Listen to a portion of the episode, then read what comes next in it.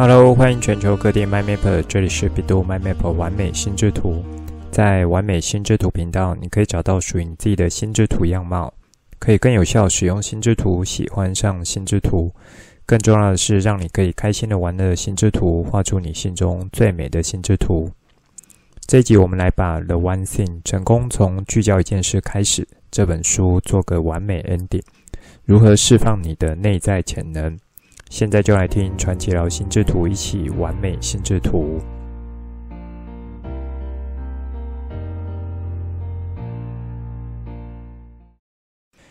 欢迎全球 MyMapper 准时收听完美心智图频道。这周在台湾是双十国庆连假，不知道台湾的 MyMapper 们有没有规划去哪里出游呢？最近的国际局势依然充满着许多混沌未明的状况。除了在经济方面，好像还是陷入一种前后进退焦灼的局面。在政治方面呢，各种地缘政治的干扰因素也还是持续着，包含说两岸的局势，以及呢有联动到明年的大选，这些都仍然有许多的不确定因素。不管怎么说，我觉得多数人心中都还是期盼着可以有和平的日子，以及呢可以安稳的过日子。才是最重要以及最想要的。到目前为止呢，也差不多到了开学一个多月时间，各项课程逐渐上了轨道。除了说我去上课的园所机构之外，我自己去修课的状况也是差不多的。这学期我修的课不多，四门课程，除了必修课之外，还选了一些有兴趣的课程，其中一个叫做“教育大数据”的微学程。是开给全校学生的，这是一个属于跨领域的课程，有分做基础、进阶、实务三个阶段课程。修满一定学分之后，可以拿到一个证书。现在大学教育和我们以前已经很不一样了。之前我在节目中有带过几次我的观察，以及分享我看到一些讯息。不过，我想如果是家中没有要准备念大学的孩子，或是说有关心教育发展趋势的人，以及呢，像我是在教育领域做创业，或是本身在教育相关机构工作的人。除此之外呢，我觉得大家对大学的印象，应该就是自己之前有参与过的那段时期。那由于全球局势的变化，以及人才培育和教育政策的调整，在台湾去年开始呢。大学端就迎接了第一批一零八课纲的孩子进到大学，其实就是已经有了蛮根本的改变了。那等到我自己亲身也参与其中，有进到大学端，这种感受更是深刻。其中一个呢，就是属于这种跨领域的课程，已经是很多元和非常不一样了，而且有许多是和社会环境变迁有所联动的。比如说我上面提到的这门课——教育大数据。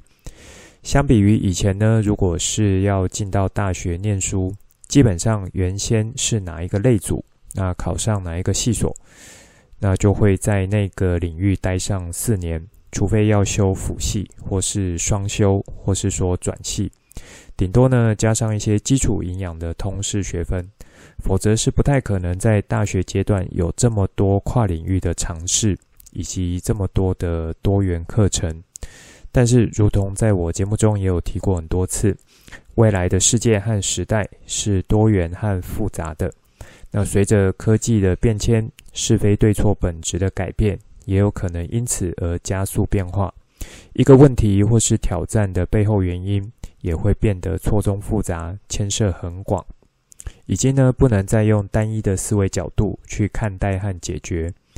那就很像我们俗话所说的“头痛医头，脚痛医脚”，可是呢，根本的发生原因却没有去根治到。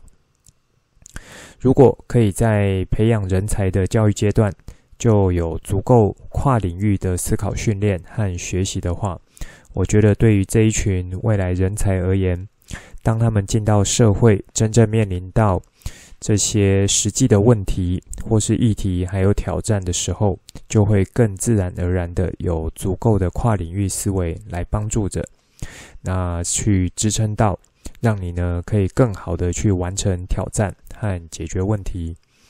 那拉回来聊一下我这学期修的教育大数据课程。这门基础课呢，是称作为学习历程和资料分析。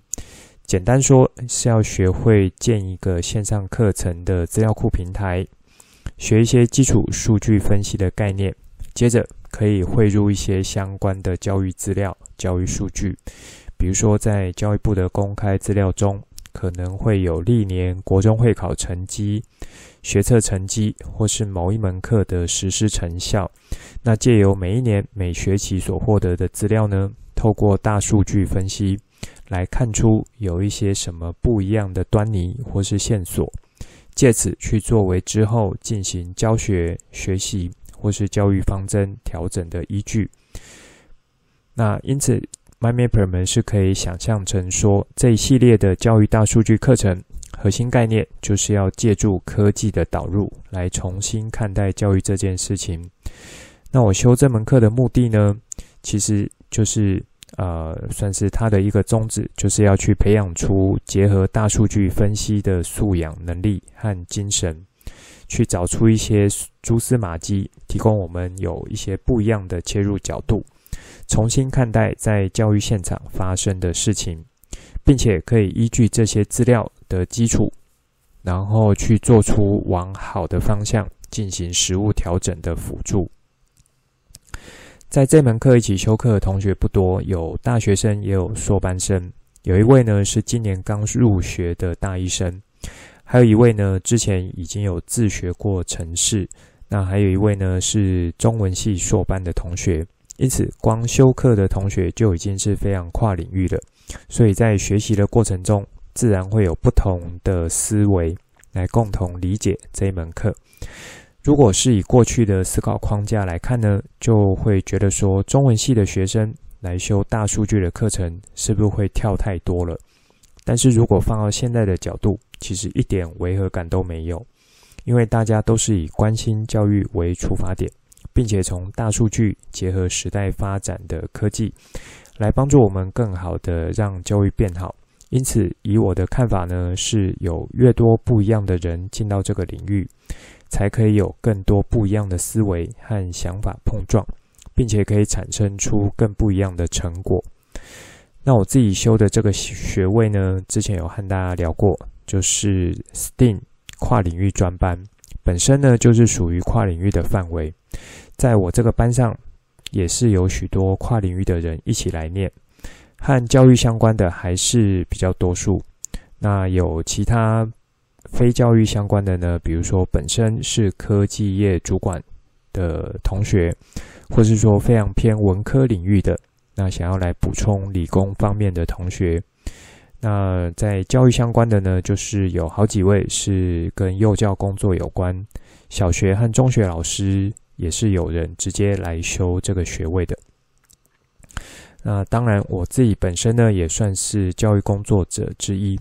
因此，我的出发点是要去连接新的教育趋势，结合我自己原本所学和所理解的东西，然后调和出可以符合新时代学习需求的内容。对我来说呢，跨领域一点也不会有违和感，尤其是在学了心智图法之后，会觉得心智图法更是一种可以帮助我当成是核心的原则、底层的思考架构。用这样的角度去接触不同领域的知识，并且可以让这些新的知识很好的融入到我原本的知识系统中。如果有收听到这一集的 MyMapper 们，不管是新 MyMapper 或是老 MyMapper，我也鼓励你们从今天开始，可以让自己的思考、自己的想法更加的开放、更加 open，借由心智图法学习。还有在完美心智图频道，我和你们分享的几个思考术，比如说六顶思考帽啦、记忆术或笔记术这些，我觉得这些应该都可以帮助你们做到相对有系统和架构的思考方式，让你们做到跨枝干触发联想。那对应到各种学习上面呢，就会成为一种跨领域的触发联想。综合以上这些，其实我认为就是会在 AI 时代。人类还不会被 AI 取代的重要能力，包含像是创造力，还有思考力。那说到创造力的培养呢，是市面上有许多书籍在谈，之后我再规划看看。那之前有看到一本是啊、以心智图法为基础，然后结合创造力的书，我再来看什么时候和大家聊。自自己呢，之后上课学习的状况，我有什么新的想法或心得，我也会在节目中和大家聊。大概从去年开始，我有开始和朋友去合作推广城市教育，和他想要做的方向呢，是编码式的一种城市语言学习，也就是在节目中有提过 BSD 课程。如果认识 Coach 比较久的 MyMapper 应该知道，我自己呢有在教不插电城市概念课。还有机器人课程啊，机器人课程比较像是图像程式、积木程式的阶段，偏小朋友和基础学习的阶段。那对比自己在目前大学学习的状况以及对市场观察呢，我认为城市教育这一块应该会越来越被强调，以及呢越来越需要。这就很像英语，在经过几十年发展之后。已经变成每个人在学习阶段上面的硬需求了。那么，我认为城市语言也会在未来几年内发生类似的质变。其实，目前从小学阶段开始，已经有教育部的固定课程是编在资讯领域课程中，那就是从差不多中年级开始，就让孩子们开始接触，以及呢，加上现在学习语言。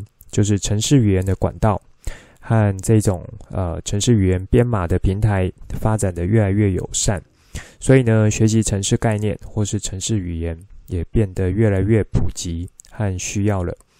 城市语言就像我们学英语，就是呃这个外语要和外国人沟通一样，它也是一种沟通的工具，是要帮助我们和电脑和 AI 做沟通。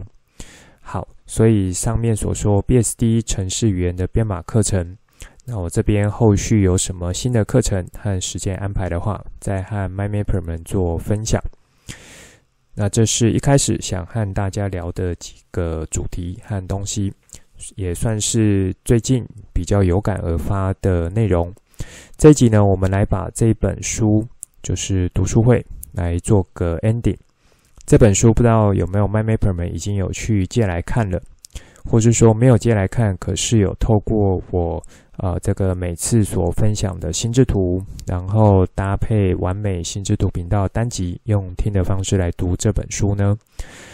不管你是哪种方式都很好，至少呢你已经有花了时间去了解一个新的概念、新的议题，以及呢啊、呃、去让作者想要带给我们的观点可以进到你的脑袋。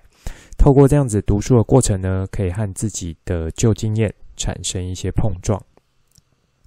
在这里，如果有老 MyMapper 们，可以使用心智图法的技巧和方式，让自己的知识系统有一种在架构和脉络方式，先去把它架构起来。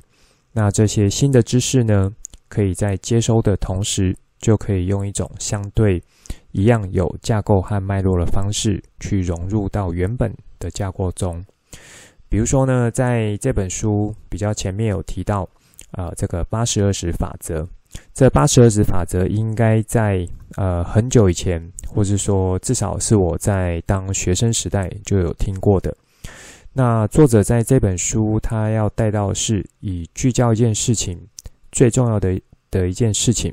来重新套用八十二十法则，那么在你大脑中呢，对于八十二十法则的理解和定义，甚至是运用的这个部分呢，应该就会有一种重新被翻新的感觉。原来在聚焦一件事情，这里的处理也可以借助八十二十法则的概念来去进行，等于呢是用已经会的技巧来套用到新的功夫上面。这样子其实就可以达到事半功倍的效果。那我觉得至少，呃，我自己在看这本书的时候，看到这一段，我大脑会有这样子的一种，呃，算是新旧知识、新旧经验的交流与碰撞的变化，然后进一步把八十二十法则的使用和作者提到的六个迷思的第一个，去把它融合在一个枝干上面。这就是我前面所提到，呃，当我有这个受过心之图法训练的时候呢，这种内化的这样子的思考，已经让我不知不觉的可以很自动的，呃，把这个新的知识融入到特定的枝干结构上面。这样子的融合呢，是不会混乱的，而且是结构非常清楚的，在我脑中。好，那我们回到这本书，这本书的前后。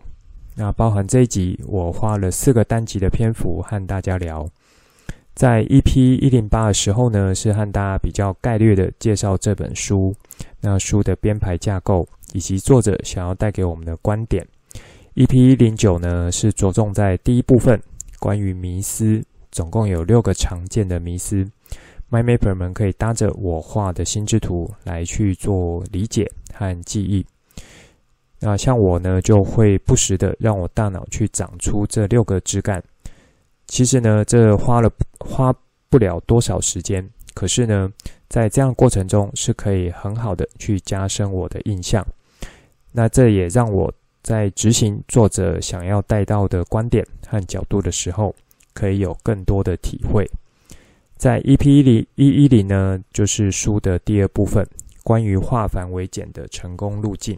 有三个，在我看来，这个是在第一部分带领读者破除迷思之后，可以开始正式规划自己的修炼之路。那遵循的三条路径，也可以说是执行面向。好，那接下来这个单集呢，就是带到在彻底执行本书核心、聚焦一件事情上面，可以有的几个加速技巧。因为在执行的过程中，一定会遇到一些卡关和障碍。这时候，作者呢，呃，就是用类似这样的角度来切入，提出几个方向，可以来帮助你从实物上、从心理上，可以更坚定的去维持在初始的目标上面，也就是去聚焦在最重要的一件事情上面。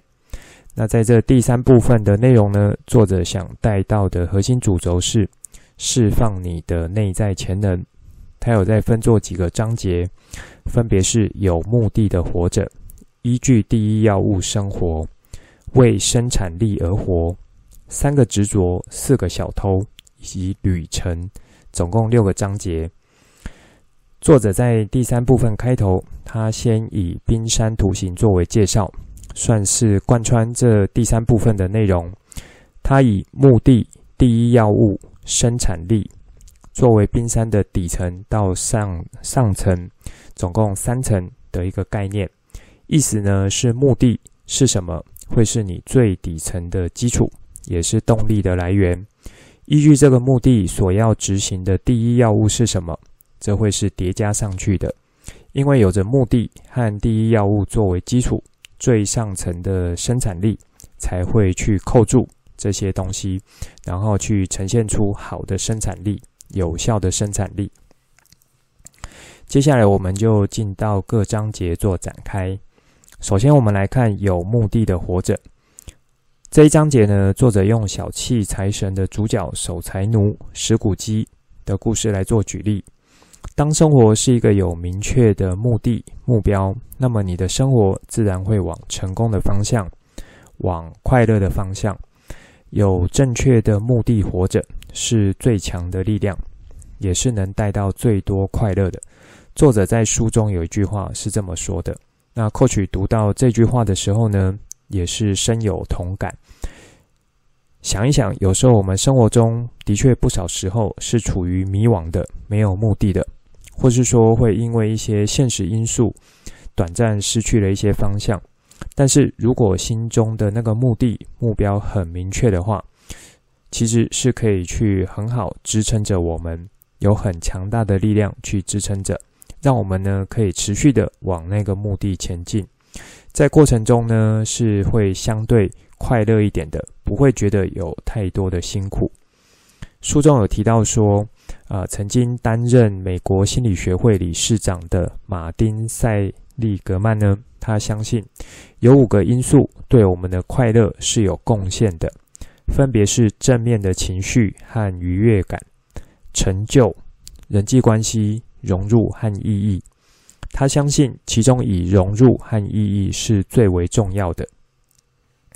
那这里跳开来一下，这几年 Coach 的观察，在心理方面，正念、冥想，还有正向思考这些偏心理角度，让自己过得更加快乐和幸福的研究，以及相关的课程或书籍有越来越多。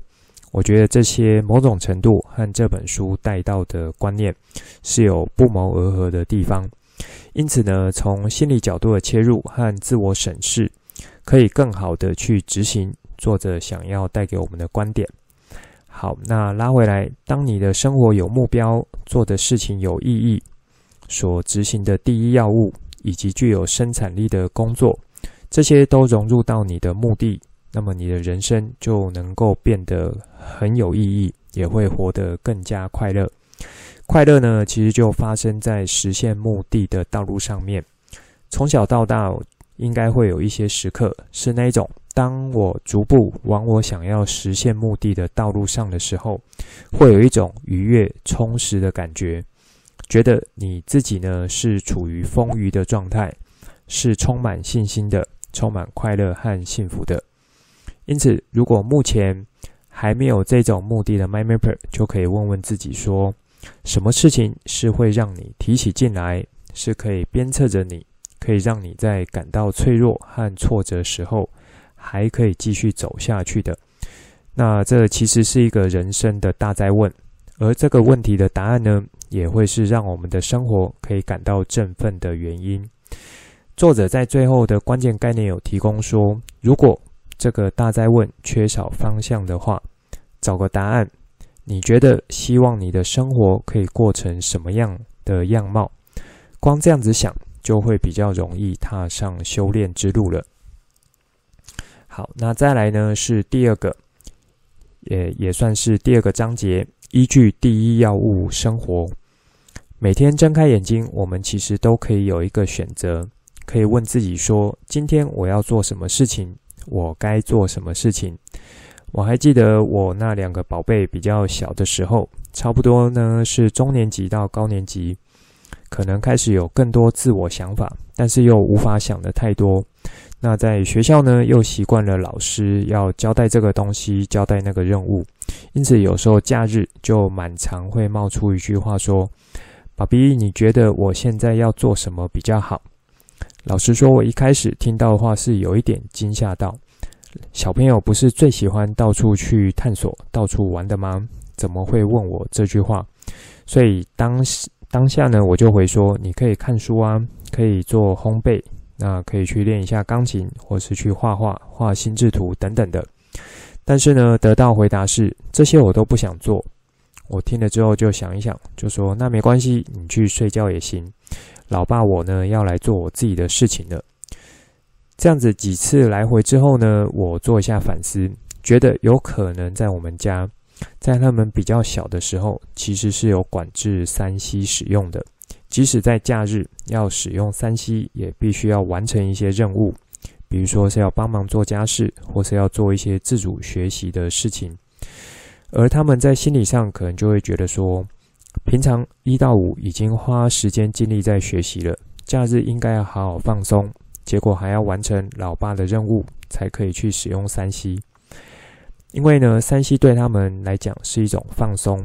可是看书、做烘焙，或是画画、弹钢琴，这些都不算是放松的事情。逐渐的，我大概了解这背后的一些因果关系。不过呢，我还是坚持他们在山西使用，啊、呃，就是要做一些管制。中间呢，有几次是和他们做讨论的。那我觉得说，以他们认为自己可以做到的事情，来去替换原本我想要他们完成的事情。当然，在这之前，我是有做开放的沟通的。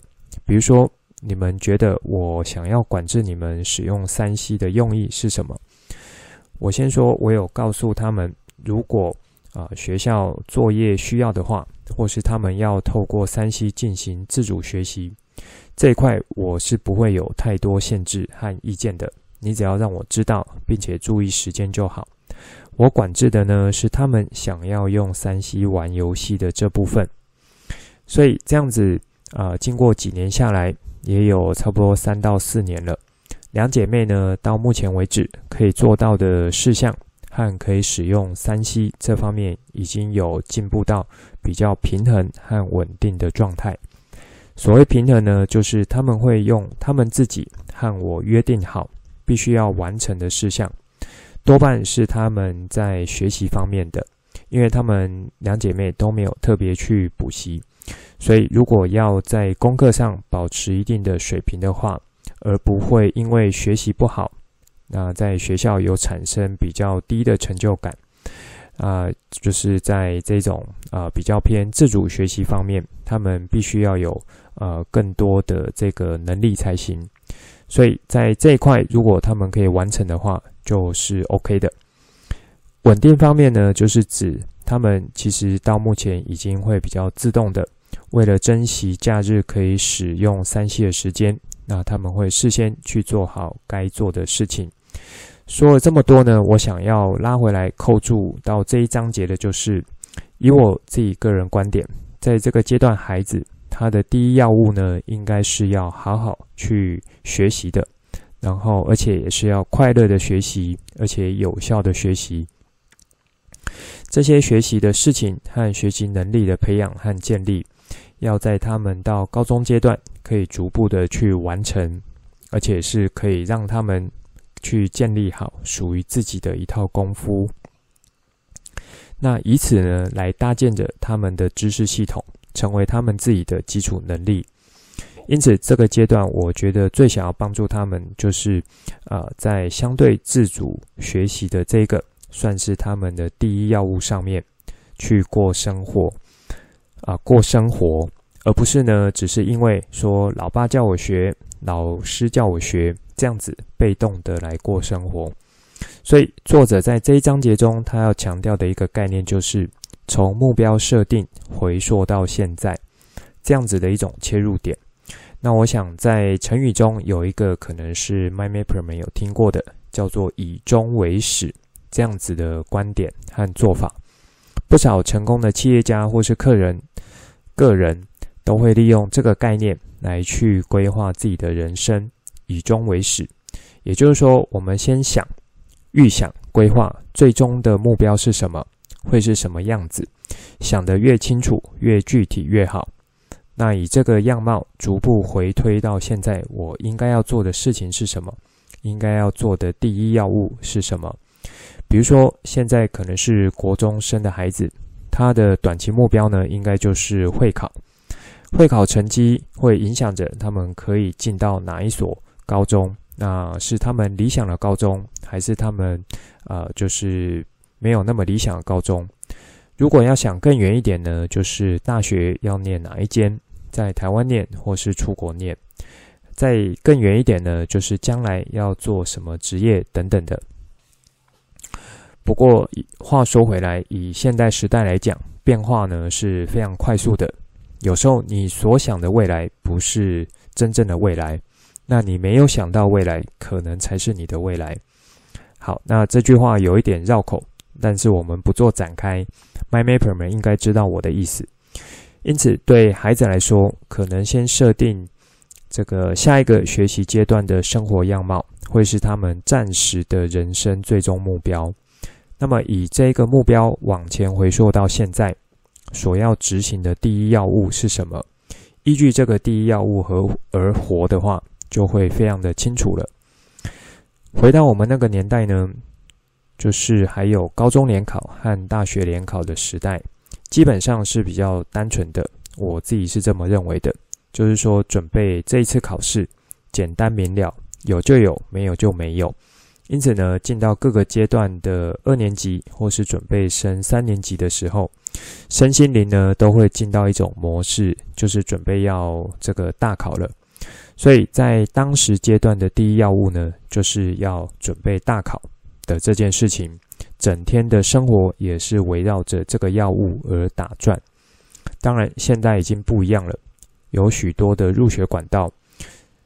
只是如果说还是选择偏向传统管道的话，就会是类似我们以前的过程。因此呢，和孩子去沟通好，确定要走什么管道的话，那就好好帮孩子去建立这个确定的目的和目标，以及因为这个目的和目标，他所要执行的第一要务是什么，让他们可以去好好的执行。作者在书中的举例呢，是以人生为目标长度的，那往回推是五年的目标、一年的目标、月目标、周目标、日目标，以及到现在。每一个呢都有扣着这个最终的目标，因此在每一个不同周期的目标中，可以做的唯一一件重要的事情是什么？把它写出来，挂在墙上，每天念出来提醒自己。作者有提到说，经济学家的研究将目标与过程视觉化的学生，也就是有写出来的人，最终在表现上面会是更好的。这个论点，我在许多书籍或是学过课程都有提过类似的观点。我自己在学习的心智图法中也是有类似的角度。有一句成语呢，叫做“自证预言”，就是说我今天把我的目标、想做的事情清楚具体的写下来，那更甚者呢，可以昭告天下。那么你达成这个目标的完成度，几率就会提高非常多。当然，这和天马行空或是痴人说梦话是有差别的。比如说，我现在就讲，有一天我要成为亿万富翁。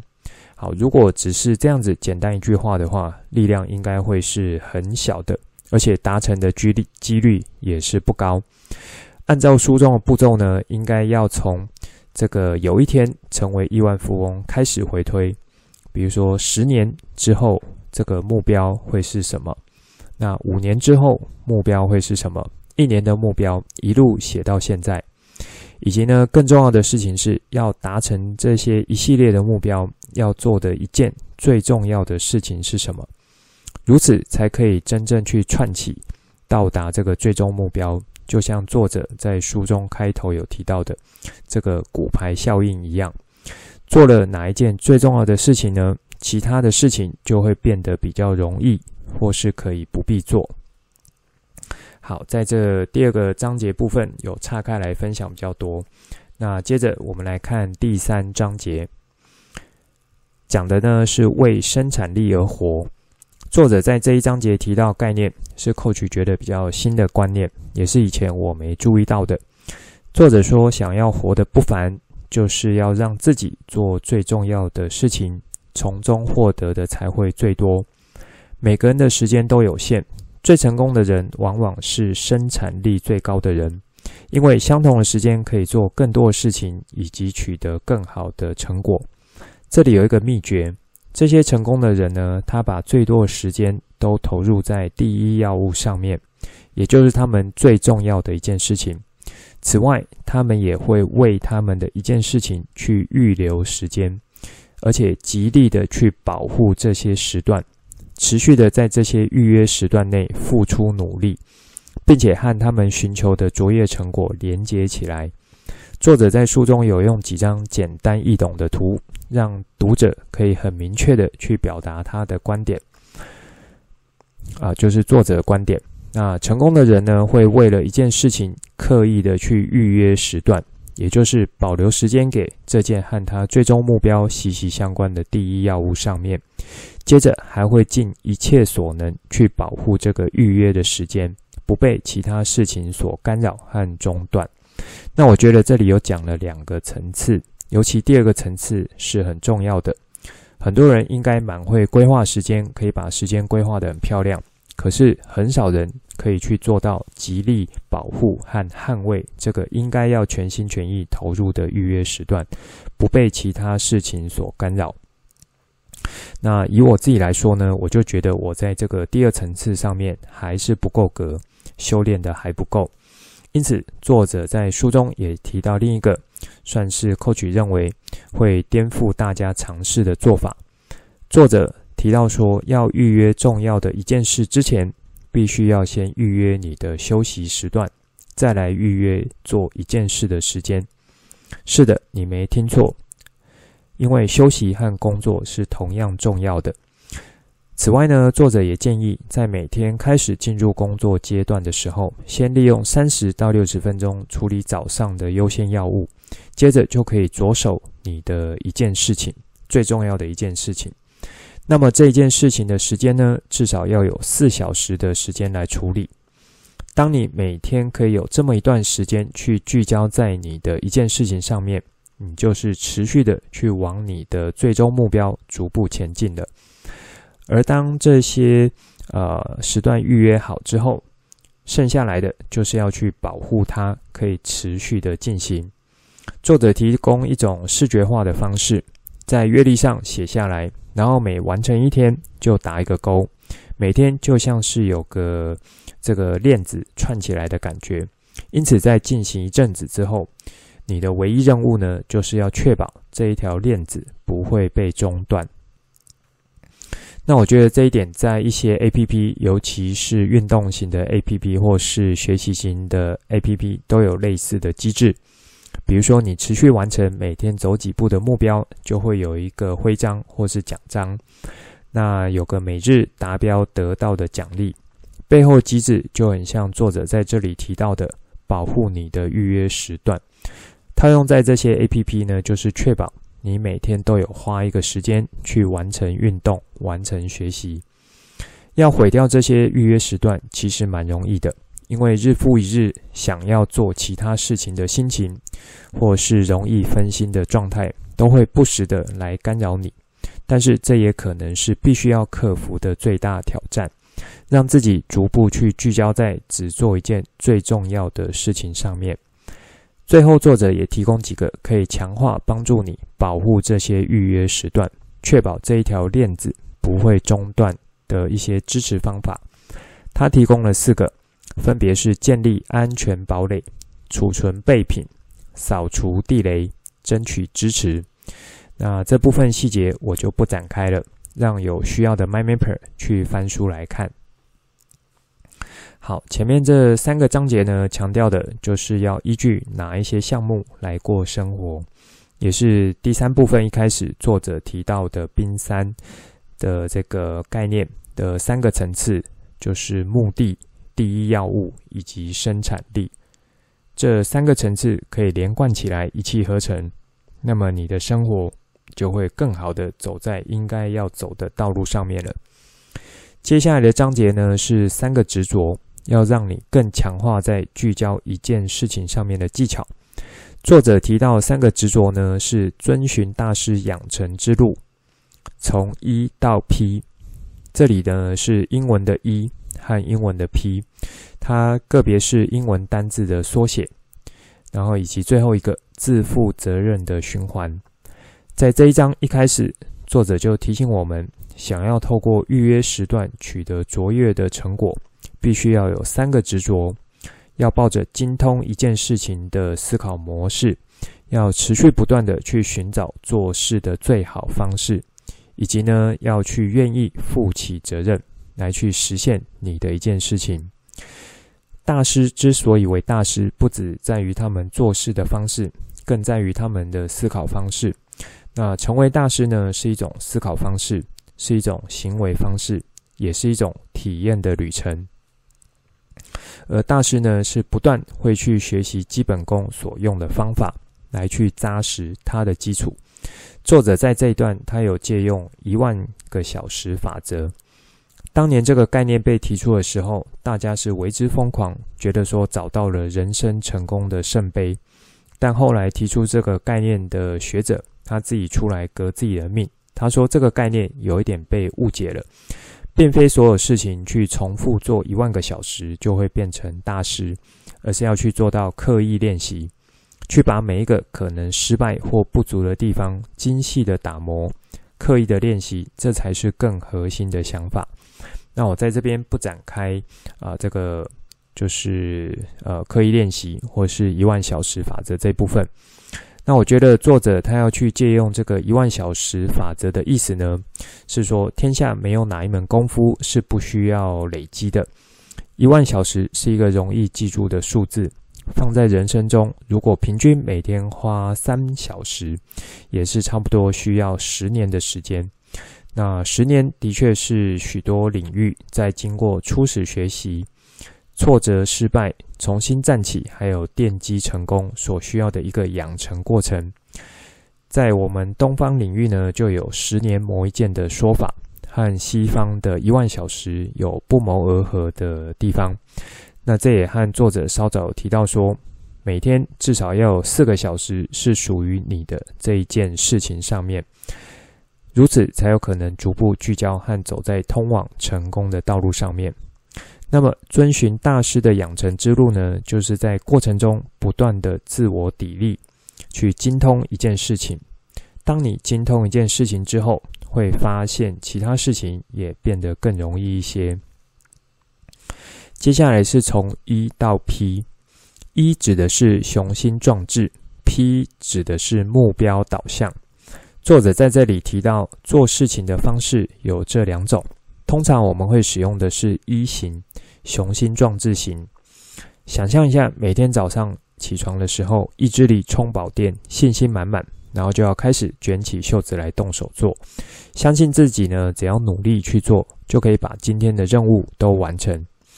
等等，作者提醒了我们，这种雄心壮志的做事态度是会有成就上限的。因为这比较像是依照自己天生的能力或既有的能力来做事情，反正就是把会做的做完，努力去做就对了。但是这样子的做事方式呢，会离成功还有一段距离，因为真正属于人生成功的事情，不是容易的事情。既然不是容易的事情，只靠满满的热情与努力，最后仍然会碰到天花板的。因此，作者提出另一种目标导向的 P 型做事方式，来改变我们的心态。他说，生产力高的人呢，不接受天生的方法去限制住他们的成功。当他们遇到成就上限的时候，会去寻找新的模式和新的系统，更好的做事方法，期望呢可以一举冲破难关。他们会暂停够久的时间，去检视自己有什么样的选择，然后去挑出其中最好的一样，接着呢，就立刻回头去做。作者这里举一个很容易懂的例子，让大家理解：如果你去请一型的人去砍柴呢，他会立刻扛起斧头，直接走进森林，去这个呃做砍柴的动作。那 P 型的人呢，他就会先问你说，哪里找得到链锯？MyMapper 没有感受到了吗？这就是一型人和 P 型人做事方式不同的地方。在许久之前呢，职场上有流行过几句话，比如说把事情做对，不如做对的事情。这里有没有很像一型和 P 型的人呢？以及不要在错误的道路上奔跑，这些都有一些类似的概念。聚焦在目标，专注在完成目标所需的方法，可以如何才可以呃才能够一举突破完成它，而并非只有闷着头用自己知道方法去做，有一点像愚公移山，他相信总有一天透过他这个呃这个最简单基础的方法，就是可以去移移动这个这座山的。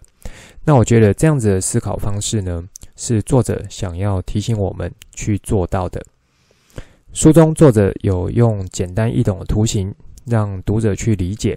雄心壮志的一型人呢，他会去做天生做得来的事情，他信心满满。那目标导向的 P 型人呢，他会去做天生做不来的事情。因为想要有不同的成果，就需要做不同的事情。这在第二部分提出的好问题获得好答案的路径是一致的。要获得好答案的本质呢，基本上就是一种新的答案、新的做法、原创的方式。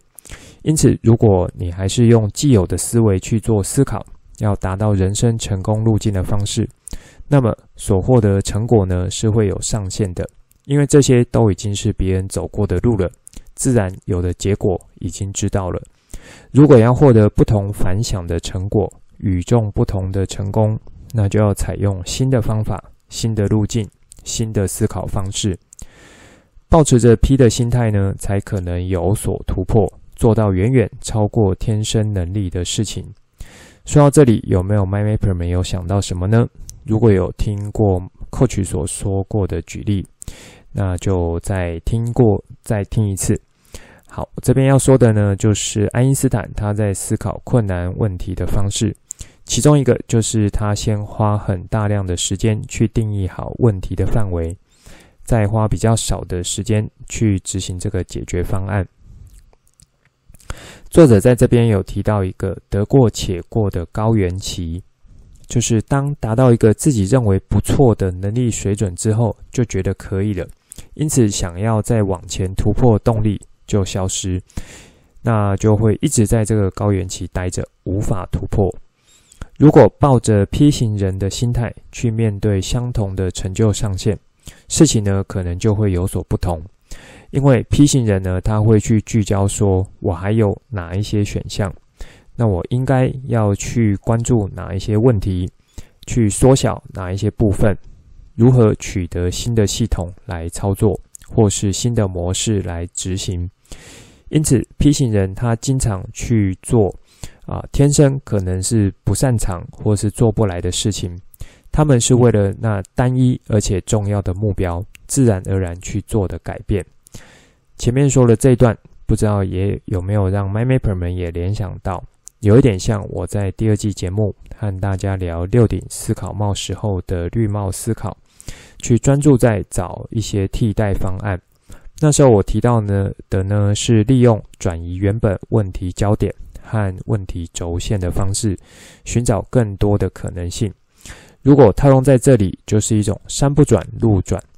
目标很清楚，我用传统已知方法行不通的话，就是去找新的方法来帮助我做突破。好，那最后呢，就是聊到自负责任的循环。我们大脑的原始设计是会去做损失规避的，也就是当碰到失败或是挫折之后，通常会选择规避它，避免下次再碰到同样的错误。这是老祖先留下来，为了避免我们碰到毒蛇猛兽危害生命的事情。可是拿到现在，真正会威胁生命的事情已经没有那么频繁。没有那么多了，所以在碰到失败或是障碍的时候，人性其实是会跑出来告诉我们，先避开它。但是等等，这在作者看起来呢，是一种不负责任的做法。他一开始想要持续聚焦在一件事情，维持在这件最重要事情上面，是有所偏离的。因此，作者希望我们呢，可以当个自负责任的人，并因此形成一个好的循环。面对失败或是障碍的时候，可以了解现实，承认现实，负起责任，解决它，面对它。那 Coach 觉得这其中还有一点心理层面的控制练习。目前在一些正念思考，会有着重在面对自己的恐惧与失败，并且拥抱它，给自己一个好的温暖的鼓励。让自己有再次出发的力量，这些我觉得和作者提到的自负责任可以有相辅相成的效果。当然了，当我们真的遇到一件以往都没有遇过重大的事情发生的时候，一开始总是会不知所措，会很想要逃避或是转身离去。那这时候除了自己的力量之外，寻求外在的协助也是很重要的。因此，作者在这一段的最后就有提到说，有一个最快方法可以把负责任的态度带到生活中，那就是可以找个可以当责的伙伴。这个伙伴可能来自于导师或是同伴，而这会以一种教练的形式存在着。没错，MyMapper 们有没有突然叮咚一下？这就很像我的名字 Coach 一样。当初我取这个英文名字呢，其实某种程度也是希望我自己可以在某些地方呢，可以成为某些人的教练。除了说陪伴和支持之外，还可以有相互砥砺的成长。找教练帮忙绝对是不嫌早也不嫌晚的。执着于取得卓越的成果，你就会发现说，教练是可以带给你最佳的可能机会。好，那和大家聊了前面四个章节，第五个章节呢，是想带到的是四个小偷。这个章节算是作者给读者的提醒，避免前面的努力被这些可能会忽略部分所影响。这就像是小偷会偷走我们的努力。这四个小偷呢，分别是无力说不、害怕混乱、不良的健康习惯以及环境不支持你的目标。无力说不呢，应该在许多层面都会有的，包含每天的资讯洪流来看呢，就是会偷走我们专注力的小偷。那作者这边有提供一个方式，是可以用自己和别人都好的方式呢，保留你的是和不，就是说你要答应别人，或是跟别人说不，意思是。意思呢，就是可以依照自己要聚焦的一件事情，要专注的第一要务，以这个为原则来去做衡量，应该如何的去说是以及说不。说是呢和说不都是一种选择，可是这个选择并非被迫或是被动，而是经过我们主动思考，去加以衡量自己的第一要务之后所产生的结果。所以呢，如果说不，并不代表就会打坏关系，那说是呢，也不一定会干扰原本的专注要务，是可以去透过各种有创意的方式来去执行是的这个选项，而是呢，是要用一套哲学与方法来去加以执行的。作者有提醒说，才华和能力都是有限的资源，那时间也是有限的，因此。去认真的啊、这个对待你要去做的这个选择，去很好的仔细思考，然后说出是或是说不。接下来作者也有提到，当你努力追求伟大的时候，混乱必定会出现，而且生活中其他领域出现精力混乱的程度呢，可能就会和你投入这么重要一件事情的时间是成正比的。因此，如果害怕混乱的话，就很有可能停在这里，就很像前面所提到的一行人会遇到的成就天花板。这时候该怎么办呢？就是面对和处理它，采用各种有创意的方式去度过这个阶段。千万不能牺牲掉原本已经预约的时段，预约要来执行的一件事的时段。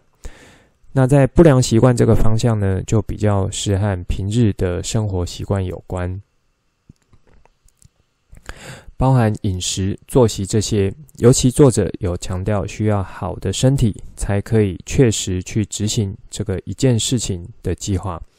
它是以能量这个名词来做概括的，包含有心理层面和生理层面。最后呢，是环境不支持你的目标。这里的环境就包含着人以及地方，因为态度是会感染的，你所处的环境也是会影响着你的思维方式。我想大家应该都认同，美国算是目前全世界国力最强的国家，所培育的人才以及思维的方式都相对不同。其实我在很久以前就有思考过一个问题，同样和我一样年纪的人。怎么在台湾的年轻人和美国的年轻人就会不一样？除了属于在教育环境或是家庭环境这些，另外还有一个很重要的就是人了。美国是个大熔炉，可以接纳世界各地的人。当然这几年在美国种族议题是有越来越多了。那我们先不讨论。以过去几十年来，二战之后，美国之所以会这么强盛，成为全球霸主。很大程度呢，是他们的移民政策，还有人口政策和教育政策等等。因此，到目前为止呢，美国应该还算是全世界创新程度最多也最高的国家。这其实就有符合书中作者所提到，要达到成功的道路上，必须在聚焦一件事情所具备各项因素呢，美国应该符合的比例都是比较高的。那话说回来，我们是无法选择出生在哪里，也无法选择出现在你身边的人。可是，我们是可以去学习掌控周遭的环境，以及呢，去选择是否要受到不好态度的人的影响。这些都是我们可以做到的。好，那终于来到第三部分，最后一章节旅程。这个章节以扩取来看呢，比较像是一种强化版的心理建设。迈向不同反响成果的旅程呢，是需要依靠信心的。尤其当你对自己的目的和优先要务怀有信心的话，你才会找出自己需要做的一件事情。在作者呢，啊，他在书中用一个很有意思的举例，就是来自一位朋友的忠告：如果你可以回到从前，和十八岁年轻的你做这个交流讲话，或是说往前推进去拜访八十岁的你。你会想要听谁的忠告呢？这个问题，我觉得也可以让 MyMapper 们想一下，蛮值得花时间做一些自我角色扮演和对话的。作者实际上在许多年前，他就有尝试了解值得过的生活看起来会像什么，因此他拜访了许多比他老、比他成功和比他聪明的人，他得到一个简单的观点。值得过的生活呢，可能会有很多的方式来做衡量。可是过上无悔的生活，就是无怨无悔，是在其他所有生活之上的。这句话，Coach 在读到的时候呢，是有被电到一下。这其实就是一种追求人生最终目标的愿景，简单明了，而且非常强大。如果到老呢，可以给自己一句简单的话说：“我这一生。”过得没有太多悔恨或是太多遗憾，那么其实是可以安心入土的。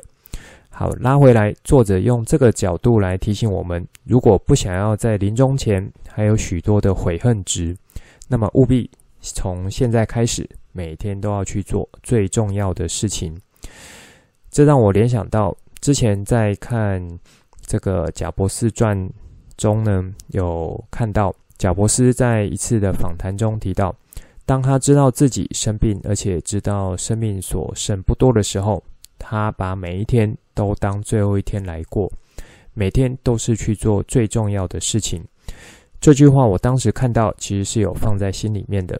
只是呢，呃，毕竟我也是个普通人，人性使然，那还没有真正面临到什么重大危机感的时候，其实做起事情就像普通人一样。每天过活，啊，读到这本书的时候呢，有让我再联想起来贾伯斯那时候的场景，所以这一定程度有在这个帮助我去坚定我的信念。那在这边我也就一并分享给 MyMapper 们。好，最后呢，作者给了一个超大强心针，他用一个小男孩的故事为本书做了结尾，我觉得是这本书很核心也很精彩的地方。作者说：“成功是一种内心的工作，把你自己拼起来，你的世界就会一一定位了。成功中的所，呃，生活中的所有成功呢，起点都是在你的内心。你知道应该做什么事情，你知道如何去做，下一步就很简单了。你就是第一张的骨牌。好，以上呢是这一集想带给大家的书本内容。”在第三部分内容，我展开比较多，因此单集节目时间比较长。但我认为这是这本书呃这个精彩的部分，以及呢我想要和你分享的地方。那在这一周，因为时间的关系，以及今天我有一个 BSD 线上课程的跟课，加上呢临时我有去做这个眼科的检查，然后有点了散瞳剂，因为散瞳剂是会让眼睛畏光的。所以我到了下午，还整个眼睛还是没有太舒服，所以呢，我在准备文字稿的时间被压缩许多，那想要画心智图的时间也被压缩了。我会趁连假几天的时间呢，来补一下，就是这个第三部分的心智图。补完之后，我就会把它放到官网或脸书，MyMapper 们再去看看喽。这本书成功从聚焦一件事情开始。The One Thing 算是正式的和大家聊完了。欢迎 MyMapper 可以搭配我的书本心智图一起听、一起看、一起学习。也欢迎 MyMapper 们可以去找书来看。看完有什么心得，欢迎留言或是画心智图分享给我。之后我们做心智图读书会的时候，再来挑新的书和大家聊。以上就是这一集想分享给大家内容。最后帮大家整理一下这一集的重点。一开始和大家分享我在开学一个月左右上课的一些心得，其中在我修的一门课程呢，有让我有感而发，和大家做了分享。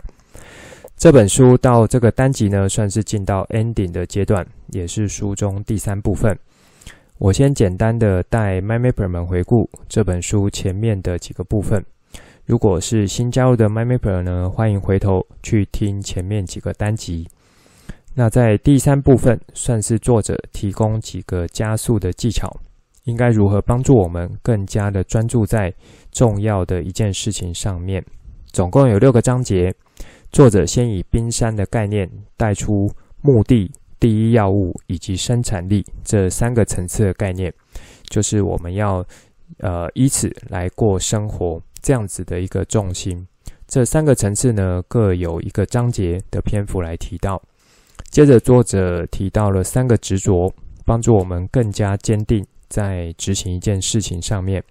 有遵循大师养成之路，从一到 P 的一个心态调整，以及呢自负责任的循环。再来，作者也提出四个小偷，要我们避免陷入会影响我们执行一件事情的负面干扰，分别是无力说不、害怕混乱、不良的健康习惯、环境不支持你的目标。最后呢，作者以旅程作为本书的结尾，并提出说，过上无悔的生活是在所有生活之上的。成功是一种内心的工作，把你自己拼起来，你的世界就会一一定位。生活中的所有成功呢，起点都是在你的内心，而你呢，就是这第一张骨牌。这一集内容先说到这里，之后再跟大家聊更多我对心智图的认识所产生的经验和想法来跟你分享，带你一起重新认识心智图，一起喜欢上心智图。大家国庆连假愉快！希望你喜欢今天的节目。本节目是由比度 My Map 完美心智图直播，我是传奇，也可以叫我 Coach。欢迎你听了之后有新的想法和角度，可以画心智图或是留言跟我分享。也欢迎你告诉我有什么想听的主题。节目当中附上联络资讯，以及我想和你分享作品和贴文资讯。欢迎把这频道分享出去，邀请你的亲朋好友一起来享受心之图的美好。我们下次见，拜拜。